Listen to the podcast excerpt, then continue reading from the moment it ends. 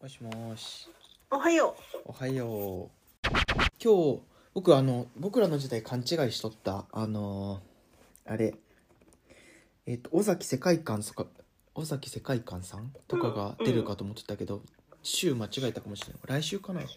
来週だったわ。来う。あ、週来が週、か。又吉さんとかおお。らしい。昨日、さわこの朝に、うん、あの、なんか、7本指のピアニストっていうので、うん。デートになって、この人知らな、西、西なんとかさん。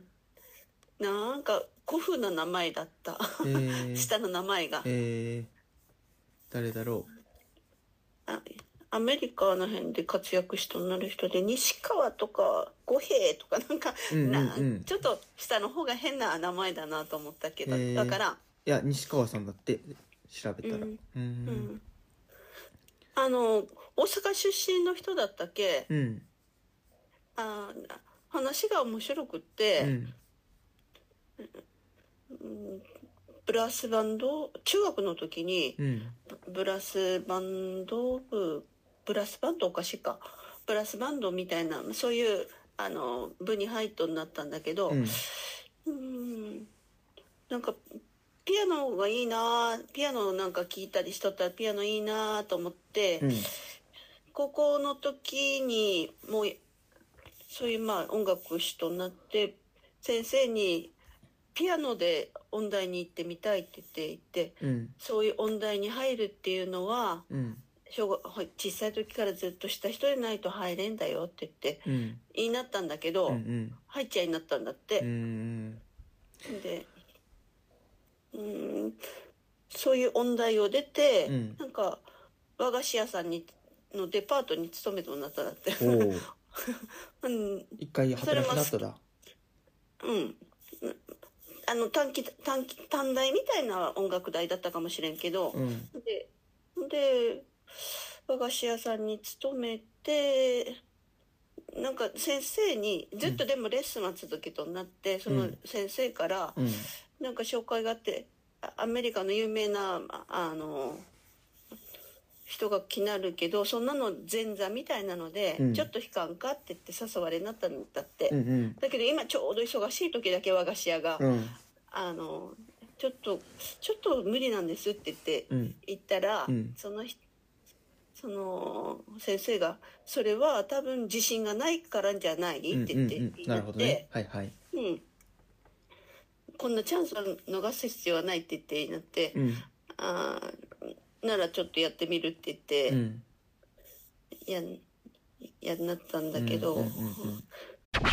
うん。うんあとな、気にな、気になったっていうか、自分もなんかそういうことを、あの、なんて言うんだろう。最近見た映画で、あの、そういうフレーズを聞いたことがあるなと思ったのがあって、そのさっき言っとったその和菓子屋さんが忙しい系、うんちょっとそういう言ったらオープニングアクトって多分言うんだと思うんだけどそういうこうメインのアーティストさんの前座的なところに呼んでもらうのをうん断ったみたいな断る、うんうんでなんかそれはなんかこうなんていうのちょっとためらっとるのと一緒だよっていうことを言われたみたいな話しとったがんや、うんでなんかそれあの前 NHK でなドラマやっとったなうんあの心の傷を癒すということっていうなうんあの柄本佑さんとうあんのまちこさんが出とったドラマがあったのや、であの、えっと阪神・淡路大震災の時が舞台になっとってうんでその時のあの精神科医としてその現場の、こうなんていう心の傷がある人たちにこうなんて言うんだろう、こうカウンセリングとかこう、うんしをこう精力的にされたなあアンさんっていうなアン和孝さんっていう先生がおられて、それをあの山本さんがやってるんだけど。うんうんうんまあ、なんかこうそこのドラマの中でも結構象徴的に使われとったのはなんか理由がいっぱいあるっていうことは、うん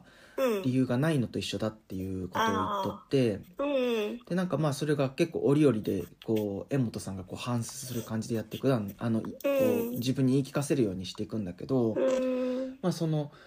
え映画とかドラマの元になってるのがそのアン先生が書いとった連載新聞にあの寄稿しとった連載っていうのが、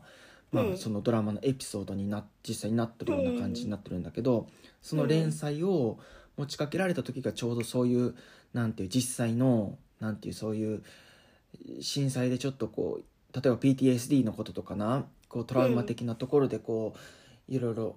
こう被災した人たちもこう葛藤があるわけだがんや、うんなんかそういうことに向き合うことに今精一杯で、うんそういう文章とかそういうことをするのはちょっと無理ですっていうことをな、まあ、記者の人に言われたらうん言ったらしいだんや、うんもうそう言っとる時になんかこう今こういう現場がこうでで自分としてもこういうことでっていうことをいろいろ言っとるうちにうんあうんこれは理由はいっぱいあるけどないのと一緒だっていうことに気づいて、うんじゃあやってみようっていうことでそのああ震災直後から1年ぐらいのその現場の中の声としてのうんなんかこう患者さんと向き合ったことで考えたこととかそういったことうをんなんか連載されとったっていうのああをな本ん当かにしとってなんか今ちょっとその西川さんの話を聞いてちょっとそう思い出したっていうところです。今日な話そうと思ってたこととちょうどなんかつながったことがあってうん今朝の夢がなうんイルスする夢だったなんや。ああ本当そうでなそうなる原因もまああるんだけど、まあ、夢の話をするとうんそのまあえっと普段だったら1回でチャイム鳴らしたら、インターホンか鳴らしたら帰ってくれるもんだけど、うんその今朝の夢は3回ぐらい押されただんやうんうんちょっと嫌だなと思ってあのインターホン越しにその人のこう様子とか見るけどなんか荷物の人ではなさそうで、なんか多分対応したらやややこしそうな人だなって感じがしてたんや。ああ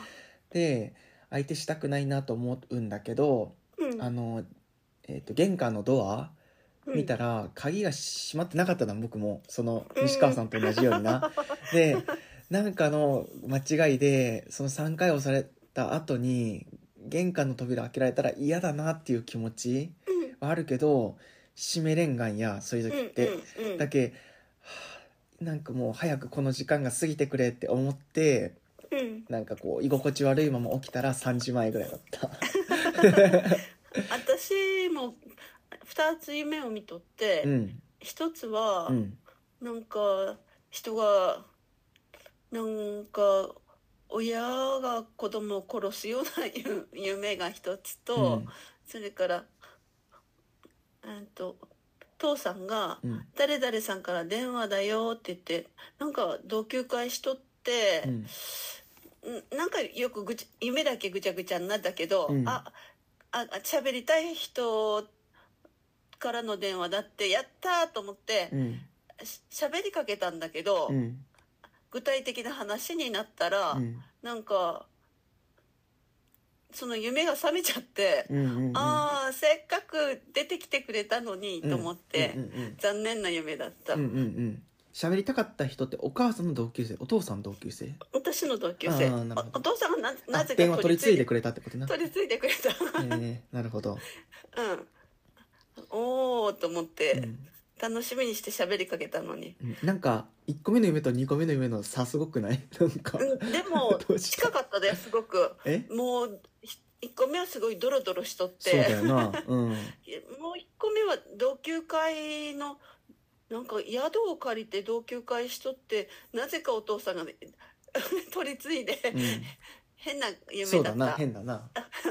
ううんんだけどあおおお父さんが取り継いだ人もおおっていう感じだったけどうんすげえと思って誰かはよく分かってない誰かは分かっとる分かっとるけどあえて伏せとるああ、オッケーオッケー、よかったよかった。誰かもわからんかったと思ってない。ああ、そっかそっか。あ、オッケー、ありがとう。夢の話な。あの、それでな、ちょっと僕の夢の話のところの続きなんだけど、うんんそう、うんそのイルスせないけんと思った理由はうん現実とちょっと地続きしとって、うんうんあのー、僕新聞のな、あの、試し読みみたいなやつ始めたなんや。前話したかもしれんけど。知らんうん。で、毎日新聞のな、うんあの、指読みたいな今しとるなんや。うんうんで1週間くらいあの、うん無料でな毎朝届けてくれるっていうのあをーややっとってうんでなえっと申し込んだのが先週なんだけどうん1週間以上してもな新聞が届き続けるだんや でな1ヶ月ぐらい届けてくれるんじゃないかいやいや1週間だけだにだけあー数えたらもう多分な10日目ぐらい今 日も今朝も届いたけあだけな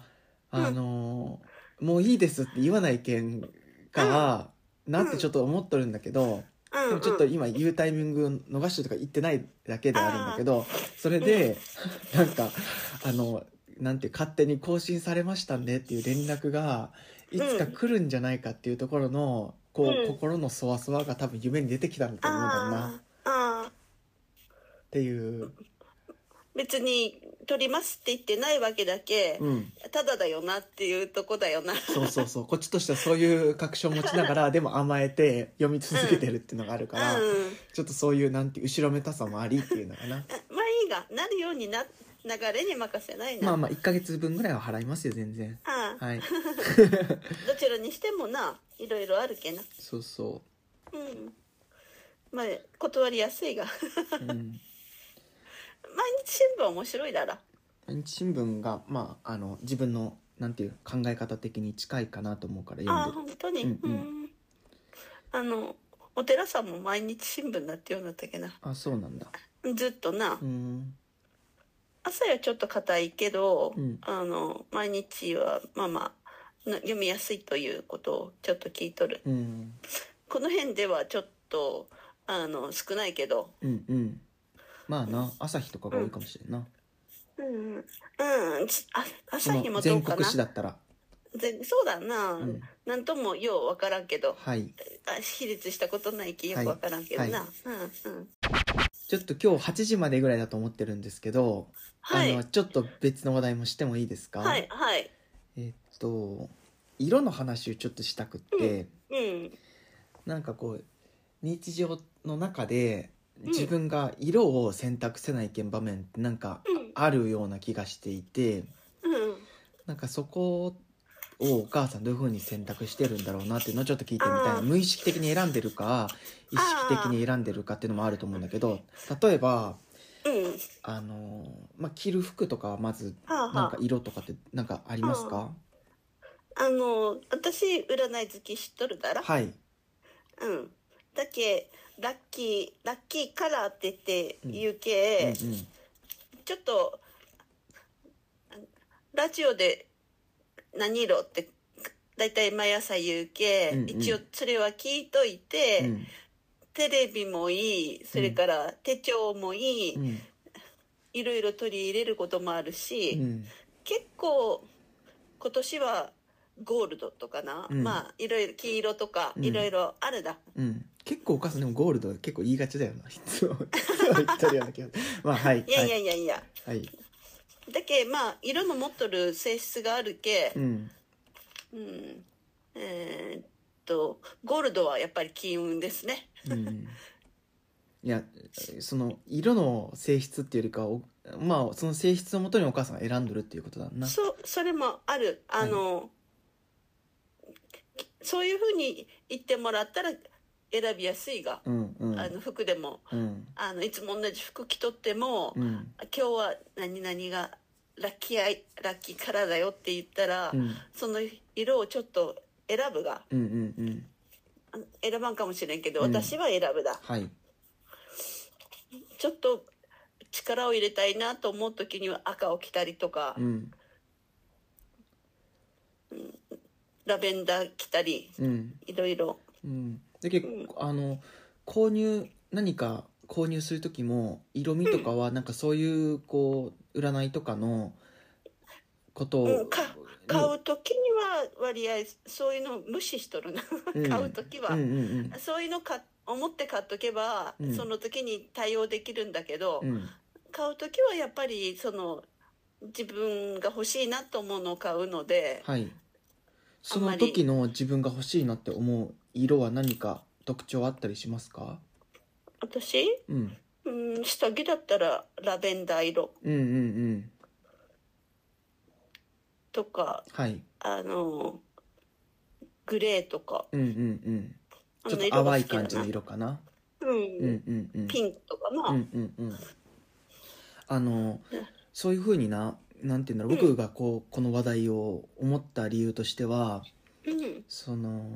性別とかによって色分けがされるものと、うんなんかそれが想定されてないけどなんとなく用意されてるものってなんか別であるような気がしとってそのうん衣類とかだったらもう確実にそういう性別とかジェンダーみたいなところがなんかいいなんて言うんだろうそういうのをなくしていこうっていう動きもあるけどいまだになんて言うんだろう、そこは分けてなんかこう色味を展開したりとかってあると思うんだけど例えばあの歯ブラシとかのことを考えた時に、歯ブラシって男性用と女性用って明確にあるわけじゃないけど、うんなんとなく色の種類って準備されとったりするがんやなんか柄の部分の色がなんかうんちょっと薄なんか透明ピンクみたいな色とかうん透明紫とか透明緑とか透明青みたいな展開があっったりするでしょて、うんなんかそういう時ってなんか自分としては何何色選んでもいいじゃんって思っとるんだけどうんでもなんかどっかしらピンクを選んでもいいのかなって一瞬ちょっと思う時もあったりして。あーなんかそういう時になんていうなんていうあっちもなんとなく想定しとることとこっちもなんかそれに合わせちゃってる部分がなんかあるって思って、うんなんか気にせんでいいって思うんだけど、うんなんかでも結局今はなんかそういう色があった時はなるべくそういうのから逃れれる色を選んどって例えばうんうん灰色とか、あと透明、ま、なんか本当になんていう色がついたに透明なやつとかがあったりするけ、うんうん透明なやつにしようかなって思ったりしとるんだけど、うんなんかそういうのとかはどうですかうんあるよなまあ割合ホテルなんかだったらちょっと無難なところで白っぽいのとかうんなそんなのでどちらでも OK よっていう感じ誰でも OK よっていうようなのを使ってあるような気がするだんな、うんうんだけまあ本当で小さい時からの積み重ねでやっぱりなんて言ったってそのランドセルがうんな黒と黒と赤の時代の子子が大きくなってきとるうけ、ん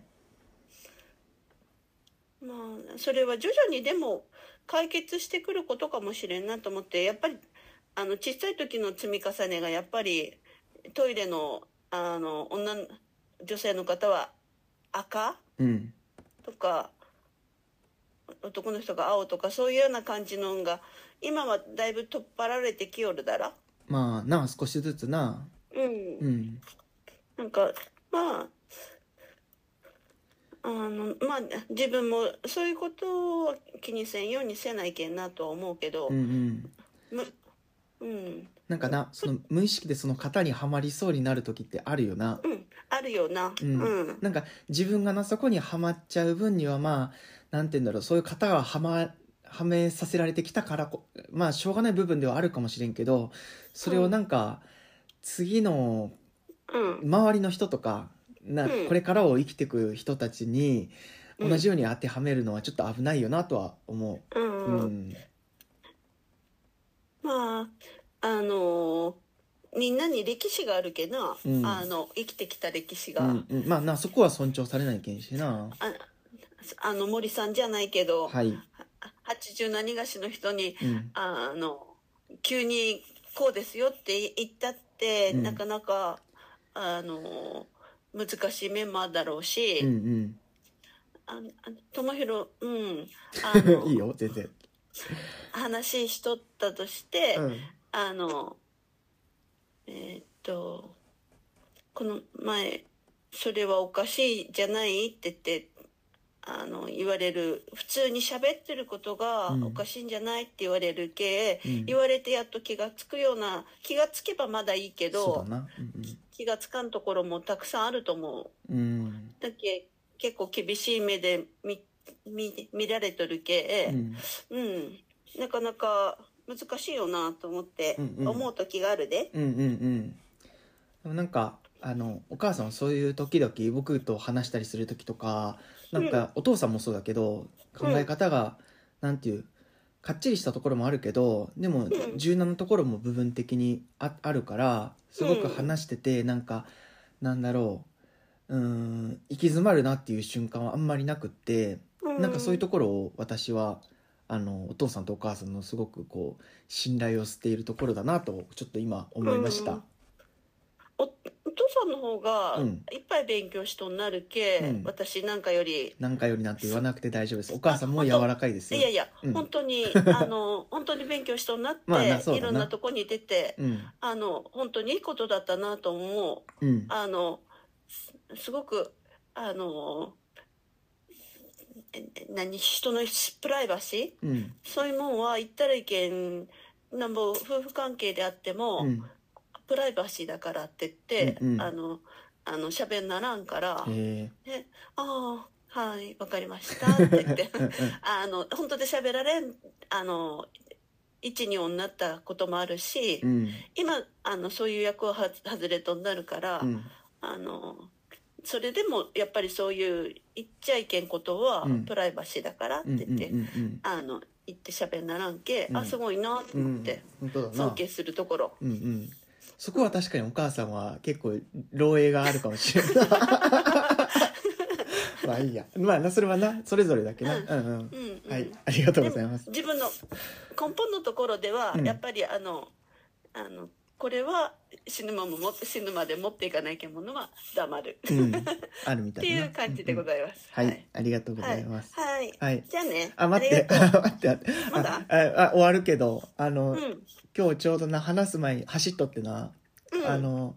あの洗濯も回そうと思って回しとったんだけどうんうん。これ今録音今しとるんだけどなうんうん。録音しながらだと多分洗濯機めっちゃガーガーって言うなと思って て今ちょっと一時的に止めとるからまたちょっと動かし始めて朝の準備をしようと思いますはい。はいでは、ありがとうございまし私もたはいはい、じゃあねお邪魔しましたバイバイじゃあねはい。